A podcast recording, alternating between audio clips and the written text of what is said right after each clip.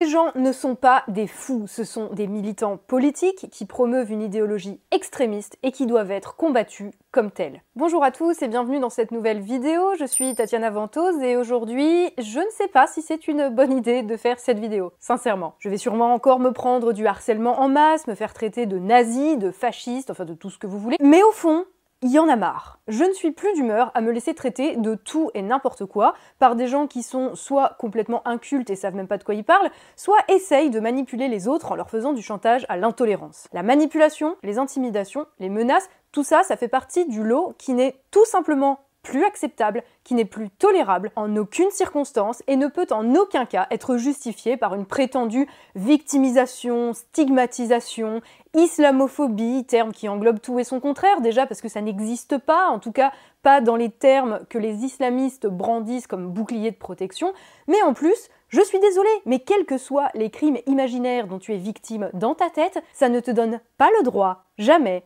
de justifier, cautionner soutenir des cabales contre des gens. Voilà, ça c'était le premier point sous forme de petit disclaimer. Ça suffit, les gens qui essayent de faire avancer une idéologie politique mais qui n'ont ni argument ni connaissance sur rien, alors utilisent des méthodes malhonnêtes, des arguments fallacieux et des mensonges pour manipuler ceux qui veulent être toujours trop gentils pour accepter d'avoir des désaccords avec les gens, alors se couchent devant les mecs qui aboient le plus fort. Je parle ici des islamistes qui tentent de faire avancer leur agenda politique au sein de la société et dont il est plus que temps d'exposer les manipulations, à l'heure où les représentants institutionnels ont trop peur pour dire les choses telles qu'elles sont, qui se sont laissés humilier, qui ont laissé la France se faire humilier par des mecs qui les méprisent, qui les prennent pour des faibles, au point où le débat politique a été remplacé par la condamnation morale permanente. Quand je parle d'islamistes, je parle bien entendu de la question de l'islam politique, à savoir les représentants euh, autoproclamés d'une communauté musulmane, comme si tous les musulmans étaient déjà d'accord entre eux, qui cherchent à faire changer les lois de la République,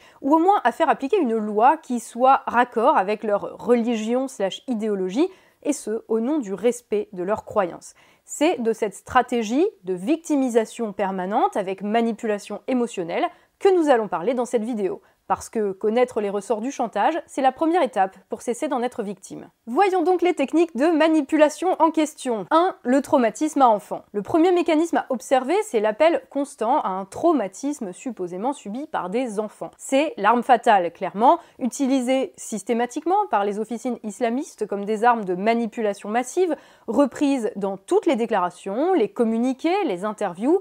Les enfants seraient traumatisés par la loi qui autorise les caricatures, par les profs qui montrent des caricatures, par la police qui arrête des criminels et par la République de manière générale. On repensera aux faux parents d'élèves de la classe de Samuel Paty qui témoignent que sa fille a été traumatisée par les caricatures de Charlie Hebdo montrées par l'enseignant à un cours où elle n'était pas, permettant cependant de justifier une campagne publique d'intimidation sur un professeur, dont le nom a été divulgué et partagé par des mosquées et autres associations religieuses qui ont conduit à un attentat terroriste qui a mené à sa mort. On repensera à, il y a environ un an, la mère d'élèves voilée dans un conseil régional à qui l'on avait demandé de retirer son voile et dont le fils traumatisé, avait pleuré et fait la couverture de beaucoup de journaux, et qui est désormais suivi par un psychologue du CCIF. On pensera à ces occurrences régulières jusqu'à celles mises en avant par le roi des chouineurs, Idriss Siamedi, président de Baraka City. Idriss Siamedi qui met en avant que la dissolution de son association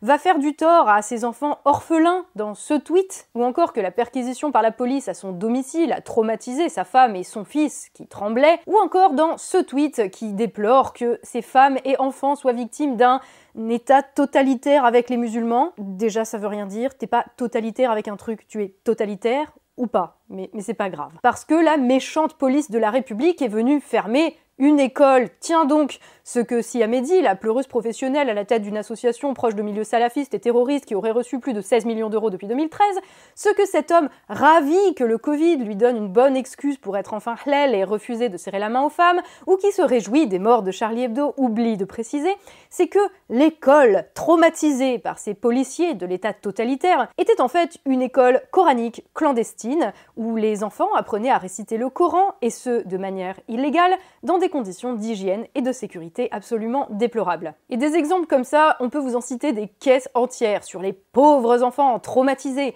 par un enseignant qui a montré une caricature parce qu'une mosquée salafiste a été perquisitionnée. Quand vous voyez enfants traumatisés dans le communiqué, c'est la boussole en général qui vous indique qu'il faut un petit peu creuser ce qu'il y a derrière. Parce que ça veut dire souvent qu'on est en train de vous la mettre à l'envers en vous prenant par l'affect. Vos émotions sont sollicitées et font que vous allez forcément, et c'est normal, moins vous intéresser aux faits qu'aux enfants traumatisés. Et cela vous rend ainsi plus vulnérable aux discours qui accompagnent les enfants traumatisés. Le rejet, le dégoût que vous ressentez quand on vous dit la police de la République a traumatisé des enfants, va être associé dans votre subconscient à l'avenir à la police et à la République. Même si ce n'est pas vrai, même si la vérité est manipulée, les faits tronqués, voire non avérés. Et les islamistes, dont le but est de faire passer une idéologie politico-religieuse, ont appris à jouer avec nos affects et maintenant nous ressortent des euh, vous traumatisez les enfants à toutes les sauces pour éviter d'avoir à défendre leur positionnement politique dans l'arène politique. Les enfants,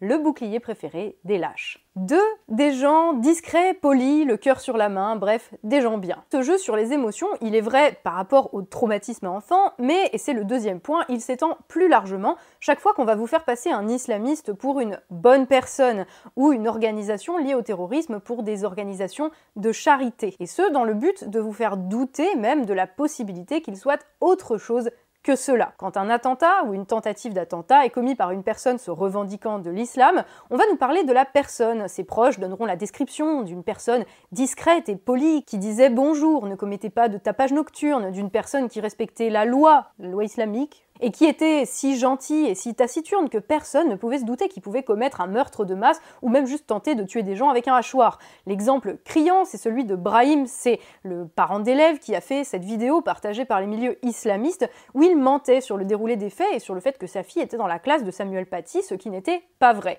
Dès l'instant où il a été interpellé, arrêté par la police pour que la police puisse comprendre son rôle dans l'assassinat de Samuel Paty, ont commencé à fleurir des posts pour expliquer à quel point cet homme était un homme bien, le cœur sur la main, toujours prêt à aider les autres, notamment les handicapés, dont l'arrestation ne devait surtout pas ternir la réputation, comme si aider les handicapés dispensait de complicité de crimes en lien avec la mouvance terroriste. On nous a même sorti une cagnotte de crowdfunding pour aider ce pauvre père de famille injustement accusé. Et ça, c'est au niveau individuel. Mais en ce qui concerne les associations liées à la mouvance islamiste, ça marche aussi. Ces associations vont se présenter souvent comme des associations d'aide afin d'avoir une couverture pour faire passer leurs idées sans avoir à passer par le débat euh, ou par la force.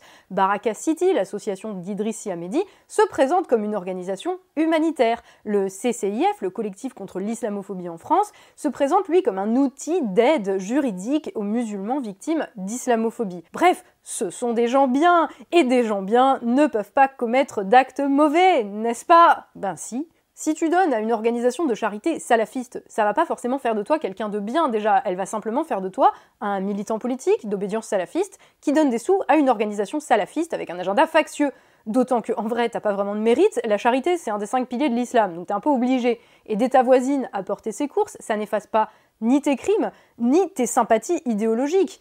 Et c'est pas parce que Brahim C a fait des photos avec des jeunes en fauteuil roulant que ça enlève sa proximité avec les milieux islamistes et sa complicité dans le meurtre d'un professeur. Baraka City a beau envoyer des crayons à des orphelins africains, bah, ça n'empêche pas qu'il justifie des actes terroristes. Utiliser de bonnes actions d'une personne ou d'une organisation afin d'influencer notre jugement sur la personne ou sur l'organisation, c'est un petit peu la base de la manipulation qui est destinée, là en l'occurrence, à nous faire douter du bien fondé de l'arrestation d'une personne ou d'une perquisition dans les locaux d'une association ou de la dissolution d'ailleurs de cet assaut suspecté de complicité avec le terrorisme. Quand on annonce on va dissoudre une orga d'extrémistes religieux proches des réseaux terroristes, c'est sûr que c'est pas la même chose que quand les mecs disent euh, on enlève leur seule béquille humanitaire à ces orphelins unijambistes africains. Pourtant, les deux sont pas forcément antinomiques. D'ailleurs, ce serait quand même pas la première fois dans l'histoire que des ONG soi-disant humanitaires sont utilisées comme des sociétés écrans pour s'implanter dans la société et y disséminer une idéologie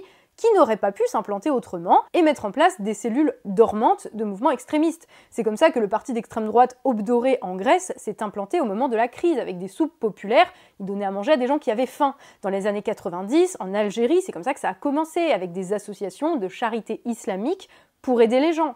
Avant même la guerre d'Espagne en 1936, des officines nazies se sont implantées depuis l'Allemagne derrière des couvertures de clubs de sport ou d'organisations humanitaires. Enfin bref, quand on vous vend des gens bien, faut quand même faire un petit peu attention à ce qu'il y a derrière. Si le ressort a été utilisé par maintes fois, c'est que ça marche, alors vous faites pas avoir. 3 l'islamophobie systémique. Et c'est le troisième aspect, la comparaison avec les juifs en 40, parce que c'est pareil, les musulmans sont persécutés, et tous ceux qui sont pas d'accord avec ça, bah, bah c'est pareil qu'Hitler. Ah non, mais j'exagère même pas, je ne compte plus les références balancées par des gens qui clairement n'ont jamais ouvert un livre d'histoire, mais que ça n'empêche pas d'annoncer des comparaisons injustifiables avec des persécutions ayant lieu dans des États totalitaires. Hein. C'est l'islamophobie et la discrimination systémique des musulmans. je, suis obligée d'arrêter pour faire un petit point lexicologie. Euh, pour ceux qui utilisent à tort et à travers le mot systémique, ouvrez un dico. Systémique, ça veut dire qui se rapporte au système. Ça veut dire que dans la structure même du système, dans ces institutions, ces lois, ces codes, sont intégrés des éléments qui viennent rendre concret le fait qu'on qualifie de systémique. Pour qu'une discrimination ou une persécution puisse être qualifiée de systémique, il faut que les lois lui donnent une réalité juridique, que les institutions les appliquent et que les codes sociaux les renforcent. Or, en France, les discriminations sur la base de quelques traits physiques, appartenance ethnique ou religieuse, c'est interdit par la loi elle-même. Le système lui-même interdit la discrimination. Et la police intervient quand des discriminations sont commises. Il n'y a pas de loi en France qui cible les musulmans, qui leur enlève des droits, qui les mette à l'écart de la société. En France, non. Il n'y a pas d'institution chargée d'arrêter ou de punir des musulmans parce qu'ils seraient musulmans. Sinon, il y aurait 8 millions de personnes en tôle. Hein. Donc déjà, calmez-vous avec les concepts quand vous les comprenez pas. Mais la nébuleuse islamiste ne s'embarrasse pas de précision. Le but, d'ailleurs, c'est même le contraire. C'est être le plus vague possible pour pouvoir ranger dans la catégorie discrimination islamophobe le plus de choses possibles, même si c'est lié de loin ou que ça n'a rien à voir, de manière à pouvoir promouvoir un récit visant à faire croire un, à tous les musulmans que la France, la République est leur ennemi et coalisée contre les musulmans, et deux, bah, aux autres que tous les musulmans sont d'accord avec les islamistes et que si tu t'en prends aux islamistes, tu t'en prends alors à tous les musulmans. Et pour cela, ils utilisent des vérités tronquées, manipulées, des faits racontés partiellement, d'autres occultés, voire carrément le mensonge, afin que la réalité qu'ils racontent colle avec l'idée qu'ils promeuvent ici, à savoir que l'État français serait islamophobe et que les musulmans seraient persécutés. Un exemple type. Deux jours après l'assassinat de Samuel Paty, il y a une embrouille qui se passe sous la tour Eiffel à cause d'un chien non tenu en laisse, un chien qui d'ailleurs traumatisait les enfants, et une femme se fait taillader la joue au couteau. L'une des victimes est voilée, et bien que la police n'ait pas retenu le racisme comme la motivation principale de l'agression, tous les réseaux islamistes se sont aussitôt épanchés sur le climat islamophobe créé par la mort de Samuel Paty. Comme si Samuel Paty n'était plus une victime d'un attentat d'un islamiste,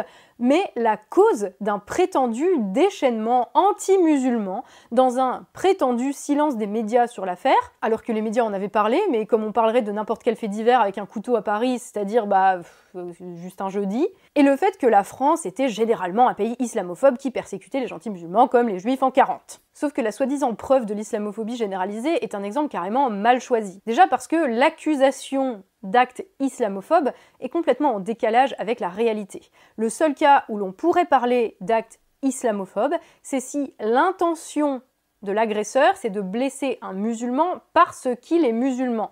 Si le fait que la personne est musulmane c'est la principale motivation. Je suis la première à dire déjà sur cette chaîne que les accusations d'antisémitisme quand il y a un juif qui se fait agresser dans le cadre d'un fait divers n'a absolument aucun sens et même contribue à pourrir et à dévier le débat. C'est la même chose avec les questions d'islamophobie. Des cassos qui s'embrouillent sous la tour Eiffel à cause d'un chien, même si au cours de l'embrouille des insultes à caractère raciste sont échangées, ça n'en fait pas moins un fait divers comme il y en a malheureusement toutes les heures à Paris, les insultes à caractère raciste n'étant qu'un élément aggravant qui vient ajouter au crime. Mais ce crime, lui, n'est pas motivé par le simple fait que la personne est musulmane. C'est parce qu'elle lui a demandé de retenir son chien. Et d'ailleurs, les deux sous la tour Eiffel, là, c'est tellement la persécution et l'islamophobie systémique que la police est intervenue, que l'affaire va être traduite en justice et que l'injure à caractère racial est retenue comme un facteur aggravant. Hein. Voilà l'islamophobie d'État. Mais vas-y que ça organise des marches pour dénoncer l'islamophobie systémique, et vas-y que ça met des étoiles jaunes en manif à des enfants et que ça voit pas le problème, et vas-y que la CRI, la coordination contre le racisme et l'islamophobie, appelle sur son site à la veille de la rentrée de novembre à signaler des professeurs qui oseraient défendre Charlie Hebdo, et ce dans la droite lignée du CCIF. Pour faire quoi ces signalements? Pour avoir une base de données, une liste, euh, histoire que la prochaine fois qu'un terroriste se sentirait d'aller buter quelqu'un, il ait euh, une liste pour aller faire son archer macabre? Et on laisse ces pratiques se dérouler en France au nom de... de quoi? Les musulmans seraient persécutés? J'ai plutôt l'impression que ce sont les islamistes qui se sentent d'être les persécuteurs là en fait. Et pourtant, c'est un récit qui est promu sans arrêt, que le système français serait coalisé, organisé précisément contre les musulmans, et les réactions à la loi sur le séparatisme en sont encore un bon exemple. Je vous renvoie à notre pleureuse préférée Idrissi Ahmedi, dont le tweet appelant à la haine de l'État à la veille de l'attentat terroriste qui a coûté la vie à Samuel Paty n'a pas été oublié par Internet. Sérieusement, les mecs n'ont pas honte de parler d'État totalitaire, de persécution. Mais les persécutions, c'est pas quand on t'arrête parce que t'as commis un crime ou que t'es hors la loi. En France, les centres d'apprentissage du Coran clandestins avec des gosses qui devraient être à l'école en plus et à la place apprennent le Coran, dont les parents ont des liens avec la mouvance de l'islam radical, c'est hors la loi. Et faire fermer ce truc-là, c'est pas islamophobe. Ce n'est pas, comme le dit la page Islam et Info, l'inquisition vous êtes pas bien. On en arrive à un stade où plus rien n'a tellement de sens, où les mots n'ont tellement plus aucun sens, parce que les accusations sont juste complètement absurdes. Et c'est d'ailleurs le but des manipulateurs islamistes, qu'on n'y comprenne plus rien, parce que ces accusations insensées, absurdes, sont destinées à vous faire perdre le sens des réalités pour pouvoir avancer encore et toujours leur agenda politique. Tout est mis au même niveau, de manière vague, imprécise, afin que vous-même vous ne vous y retrouviez plus et que vous vous disiez Oh ben oui, quand même, les pauvres, hein, ils sont un peu persécutés. Hein. Mais non les musulmans ne sont pas persécutés en France, contrairement aux affirmations du CCIF dont les rapports incluent dans la liste des actes islamophobes les expulsions d'imams appelant au terrorisme, ou ceux qui disent à leurs fidèles qu'ils peuvent violer une fille si elle est en jupe. Après c'est pratique, hein, parce que les mecs ne publient plus la liste des actes islamophobes, donc ils mettent absolument ce qu'ils veulent dedans, c'est invérifiable, mais ça leur donne tout le loisir de se poser en victime. Et donc, comme des gens à plaindre, alors qu'en réalité, ce sont eux qui vous victimisent le cerveau, en exploitant bien sûr au passage toute la communauté musulmane et en la mettant dans le même sac qu'eux, les islamistes. Et ça, il faut bien observer, cette manière de dévier la question de la responsabilité. Dès qu'il y a un attentat terroriste commis au nom de l'islam, les communiqués des associations islamistes vont se bousculer au portillon pour parler non pas de l'attentat, ils vont le condamner sur deux lignes, mais ensuite ils vont faire leur communiqué sur toutes les persécutions dont ils sont victimes et déplorer que cet énième attentat va faire le jeu de l'extrême droite, des nazis, des méchants et va les rendre encore plus persécutés qu'ils ne le sont déjà. Et si vous ne souhaitez pas parler de tous les actes prétendument islamophobes non vérifiés survenus ces dernières semaines selon le CCIF, vous serez prié de vous taire. 4. L'injonction au silence. Et c'est le dernier volet de la manipulation. Si tu parles pour dire autre chose que pour contribuer à la dénonciation de l'islamophobie systémique qui traumatise les enfants, alors tu es le complice de l'islamophobie systémique qui traumatise les enfants. C'est même plus tu fais le jeu de l'extrême droite, c'est tu es l'extrême droite, c'est pareil, tous les musulmans dans le même sac contre la police qui est la République, qui est comme les nazis, qui est comme les gens qui osent dire que c'est quand même n'importe quoi et super bas de plafond comme raisonnement. Quand on voit le CCIF qui, au lendemain de l'attentat, demande le silence au nom de la décence, mais qui commence par s'en trouver une de décence au lieu d'aller foutre le bordel dans le cerveau des gens et d'essayer de monter tous les musulmans de France contre la République, les Français les uns contre les autres, et ensuite peut-être on en reparlera. Enfin bon, ils auront peut-être l'occasion de méditer là-dessus une fois qu'ils seront plus occupés avec leur assaut euh, reconnu d'intérêt général quand elle aura été dissoute. Et elle n'aura pas été dissoute parce que c'est une assaut humanitaire d'aide juridique c'est parce qu'elle est proche des milieux islamistes. Et ça aussi, c'est typique. Regardez bien cette manière à la fois de renverser la responsabilité et de ramener systématiquement à eux chaque fois qu'il y a un attentat qui est commis au nom de l'islam, comme si les musulmans étaient les principales victimes des attentats islamistes. Des gens se sont fait égorger dans une église à Nice au nom de l'islam. Ah ouais, bien sûr c'est moche, mais bon, le vrai problème c'est quand même que ça va renforcer la haine anti-musulman. Hein. C'est typique des manipulateurs que de renverser le schéma victime-bourreau avec une injonction au silence envers la victime réelle qui se fait renvoyer la responsabilité du crime à la figure. Voilà donc les quatre principales techniques de manipulation émotionnelle employées par les islamistes afin d'avancer leur position politique. Récuser l'utilisation politique des enfants, ne pas se faire avoir par une supposée gentille charité, réfuter la prétendue islamophobie systémique ou refuser l'injonction à se taire, te catégorise comme un ennemi, pas un adversaire politique des islamistes, mais un ennemi personnel de tous les musulmans. On te désigne, on te met une cible dans le dos, et puisse le sort être favorable. Et dans le fond, il est là le problème. C'est que les islamistes vont se cacher derrière leur religion dès que quelqu'un va les combattre politiquement. Leur arme, c'est de jouer sur tes émotions pour dépolitiser la question. Ça s'appelle du chantage. Et surtout les gens qui pensent que pour faire de la politique, il faut être gentil, parce qu'ils imaginent que la morale peut remplacer la raison, ça marche. Alors ces gens soutiennent, cautionnent, se taisent pour ne pas faire le jeu de qui que ce soit, Sauf que ce dont ils font le jeu, ce sont les manipulateurs qui se cachent derrière une religion pour avancer un agenda politique extrémiste. Et c'est là qu'il ne faut pas se tromper. Leur but, c'est d'influer sur la vie politique française et ses lois. En l'occurrence, ces islamistes qui opèrent en France sous couvert d'organisations de charité, d'associations religieuses ou de commerce même, souhaitent transformer la loi de la République pour la faire coller à leurs idéaux religieux. Ici, par exemple, c'est faire interdire les caricatures de Mahomet, qu'ils souhaitent le faire par l'intimidation, par la menace ou par des attentats, ou plus sournoisement en jouant sur la volonté des gens d'être gentils avec des victimes de discrimination.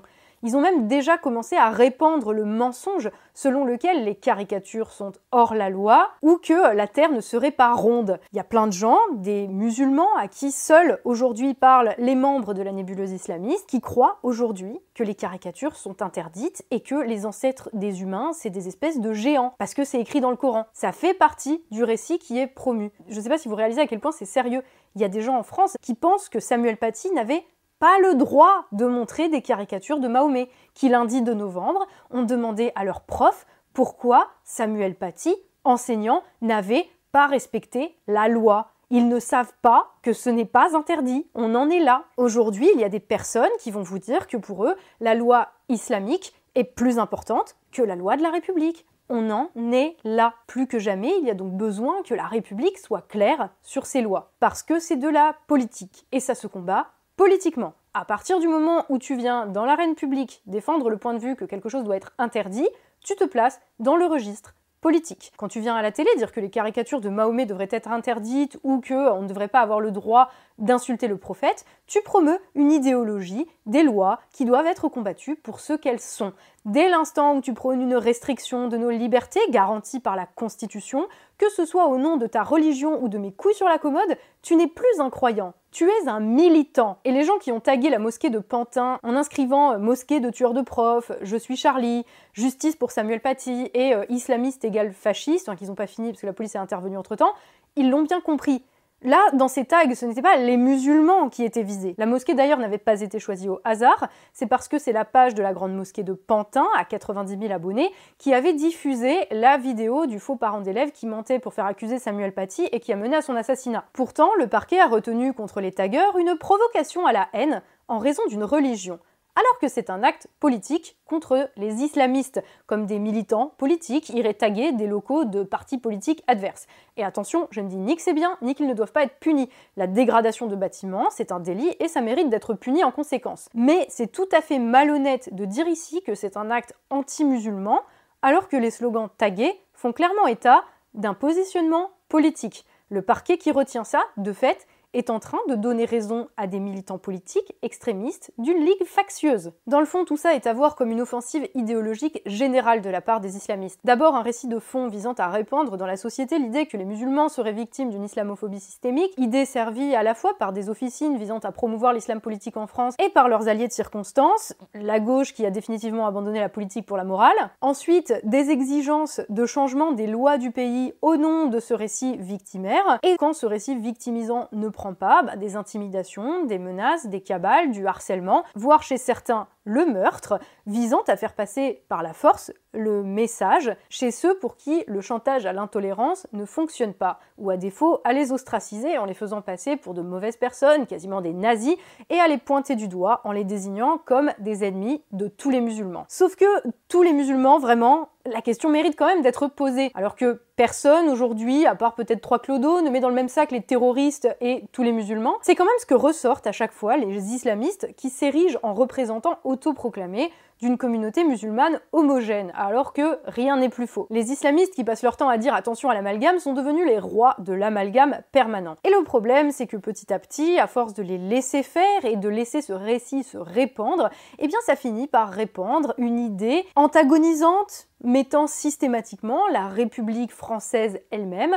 le peuple français lui-même, en cause comme l'ennemi. La République qui autorise les caricatures, la République islamophobe, la République qui fait aux musulmans comme l'Allemagne nazie a fait aux juifs en 40, et c'est un discours auquel des gens assez nombreux croient. Et vous pouvez détester la République euh, parce que c'est pas vos valeurs, vous pouvez la détester comme vous le voulez, mais rappelez-vous qu'aujourd'hui, elle est garante de votre protection contre les revendications communautaires. Enfin, encore pour aujourd'hui en tout cas. En Belgique, la semaine dernière, à Molenbeek, un enseignant a été suspendu pour avoir montré les caricatures de Charlie Hebdo dans le cadre d'un cours sur ce qui était arrivé à Samuel Paty. Et ça, ça arrive à un endroit qui est considéré un petit peu comme le QG des salafistes en Europe depuis euh, l'épisode Daesh, mais ça n'arrive pas en France, parce que la loi de la République, elle t'autorise le droit à la caricature, et c'est précisément ça que les islamistes combattent. Et c'est ça qui doit être défendu politiquement. L'hypocrisie de se cacher derrière la religion dès qu'on combat une idéologie politique doit cesser. Je vous encourage à ne plus jamais laisser quiconque vous traiter de nazi, vous faire ce type de chantage à l'intolérance, à ne plus vous laisser manipuler par les gens qui cherchent à faire avancer leurs agendas factieux contre vous, contre notre pays, soutenus bien souvent par des officines et des agents de l'étranger, mais c'est encore un autre sujet. Je vous encourage surtout à leur mettre le nez dans leur caca idéologique sans avoir peur d'être de mauvaises personnes parce que vous n'êtes simplement pas d'accord. Et j'ajouterai que c'est plus important que jamais d'être précis, attaché au sens des mots et de ne plus vous laisser manipuler par des factieux et des extrémistes qui sont trop faibles intellectuellement pour se placer ouvertement sur le terrain politique et qui sont trop lâches pour faire autre chose que du chantage et se cacher derrière leurs enfants et les offenses à leur religion. Comme tous les manipulateurs, chaque fois que vous les laisserez gagner au chantage émotionnel, ce sera une arme de plus dans leur arsenal pour vous retourner le cerveau et vous faire croire que les bourreaux sont en fait des victimes. Comme avec tous les maîtres chanteurs, il faut dire stop. La République française a encore le pouvoir de le faire, il faudrait simplement des dirigeants qui vont jusqu'au bout de l'idée et dissolvent les groupes factieux, comme ça a été le cas dans les années 30, quand les ligues d'extrême droite représentaient un danger pour la République. L'avantage, c'est que, comme dans la cour de récré, ces manipulateurs se couchent dès le jour où tu leur tiens tête et vont pleurer la queue entre les jambes dans les jupes de leur maman Erdogan, qui finance les officines islamistes chez nous et demande l'asile politique à la Turquie. N'est-ce pas Idrissi Ahmedi et pour ceux qui viendraient me dire que les associations catholiques d'extrême droite militent aussi contre les valeurs de la République, la différence avec les islamistes, c'est que déjà ils sont 12, qu'ils n'existent que dans leurs petites associations et non au travers d'une nébuleuse incluant associations de charité, organisations religieuses, lieux de culte, entreprises et commerces, que leur discours mensonger n'est pas repris par des élèves dans toutes les classes de ce pays, et que de surcroît on peut encore les dissoudre et les combattre politiquement sans se faire traiter de nazis. Et d'ailleurs, s'ils sont 12 aujourd'hui, rappelons que c'est parce que la République leur a cassé les genoux en 1905 et n'a pas hésité à en remettre un coup chaque fois que cela a été nécessaire, y compris en 1936. Et peut-être qu'à un moment, il va simplement falloir faire pareil avec ceux qui menacent la République aujourd'hui. Merci d'avoir suivi cette vidéo, j'espère que ce petit manuel d'autodéfense intellectuelle face au chantage islamiste vous aura permis d'y voir plus clair et vous permettra à l'avenir d'être mieux armé face à cela. N'hésitez pas à en débattre dans les commentaires sans utiliser la manipulation et remplacer les arguments par la morale. Je sais c'est dur, la reine politique aujourd'hui ça se réduit quand même beaucoup à ça, mais on peut faire mieux. Les techniques de manipulation dont je vous parle ici s'appliquent d'ailleurs à d'autres groupes qui tentent d'utiliser les mêmes outils avec un peu moins de succès que les islamistes. Je pense notamment au camp des régressistes, ou enfin ceux qui se dénomment progressistes, féministes et autres activistes de Twitter qui se dépeignent en victimes d'offenses systémiques et jouent à qui sera la plus grosse victime, que ce soit le raciste anti-blanc ou le raciste anti-noir.